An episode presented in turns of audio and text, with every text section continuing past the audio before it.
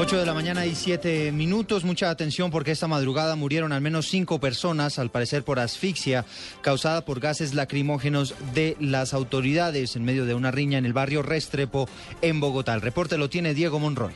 Eduardo, una lamentable noticia se registra esta hora en Bogotá. Cinco personas murieron y varias más afectadas y trasladadas a centros médicos cercanos a la zona. Esto debido al parecer por inhalación de gases durante una riña que se registró dentro de un establecimiento nocturno en el sector de la avenida Caracas con avenida Primero de Mayo al sur de Bogotá. Según las primeras versiones, los hechos se registraron cerca de las 5 de la mañana de este domingo, luego de que se generara un enfrentamiento entre las personas que se encontraban departiendo en este sitio y la policía. El enfrentamiento se dio cuando un grupo de uniformados llegó al lugar que tenía permiso de funcionar hasta las 11 de la noche y fueron agredidos con botellas y objetos contundentes. Personas presentes en el lugar denunciaron al parecer abuso de la fuerza de pública y en esta hora pues permanece acordonado el lugar y médicos forenses del CTI de la Fiscalía realizan las investigaciones y las labores del levantamiento. Estaremos muy pendientes a toda la información que se registre por esta lamentable noticia que se presenta en Bogotá. Diego Fernando Monroy, Blue Radio. Es información de última hora, Diego. Gracias y lamentablemente siguen ocurriendo tragedias por cuenta de los conductores borrachos en el país. En Cali, un motociclista ebrio atropelló a una mujer embarazada que lamentablemente terminó perdiendo a su bebé. Los detalles de esta historia con Janio Díaz. Buenos días, el hecho ocurrió en la calle 82A con carrera 22A en el oriente de Cali, según relató uno de los familiares.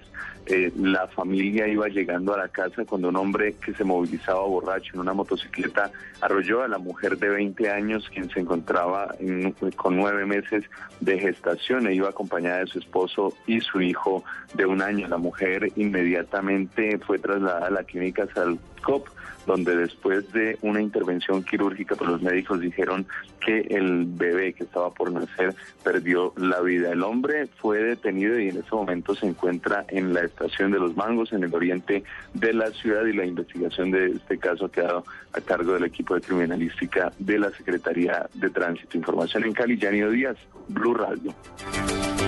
Yanio, gracias. El exalcalde de Bogotá, Enrique Peñalosa, dijo en las últimas horas que acepta una alianza con los progresistas, incluido el alcalde de Bogotá, Gustavo Petro. Estas fueron sus declaraciones en un foro organizado por el Partido Verde para elegir a los delegados que participarán en el Congreso Nacional de esta colectividad. Nosotros todavía estamos en discusiones y muchos que posiblemente hubieran podido estar en nuestra lista poniendo votos se fueron ya para otro lado. Entonces, tenemos en este momento además un tema crucial. La realidad es la siguiente, tenemos diferencias importantísimas. De nuevo, yo tengo diferencias profundas con el alcalde Petro, radicales en la manera de gobernar. Aún así estoy convencido que él sueña con un mejor país y es una persona honesta.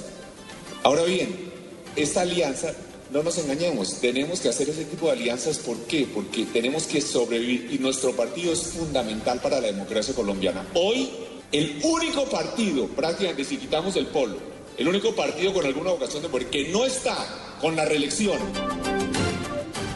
8 y 10 minutos de la mañana, tres obras que se desarrollaban dentro de una zona de reserva forestal en La Calera fueron suspendidas por la Corporación Autónoma Regional de Cundinamarca. La información de esta noticia con Juan Carlos Villani. Las obras que fueron suspendidas son tres que se encuentran ubicadas en la vía entre Bogotá y La Calera, pero están ubicadas dentro de la jurisdicción del municipio de La Calera.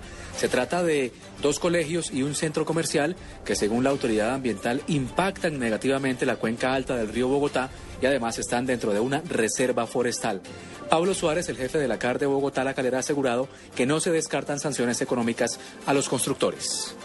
Claro, el riesgo es aquí evidente, el, el régimen sancionatorio ambiental establece que se pueden imponer multas hasta de 3.000 salarios mínimos en casos como este, pero obviamente eso se deberá surtir un trámite normal para determinar el valor de esas multas. Ha dicho también la Corporación Autónoma Regional de Cundinamarca que por ahora no existe posibilidad de que en esta zona de reserva se puedan desarrollar construcciones como estas porque generan graves daños a la cuenca del río Bogotá. Juan Carlos Villani, Blue Radio. Noticias contra reloj en Blue Radio. 8 de la mañana, 11 minutos. Noticia en desarrollo. El ministro sirio para la Reconciliación Nacional, Ali Haidar, dijo hoy que su gobierno saluda el acuerdo alcanzado en Ginebra por Rusia y Estados Unidos para el desmantelamiento de las armas químicas del régimen de Damasco, ya que ha permitido evitar la, la guerra en esta región.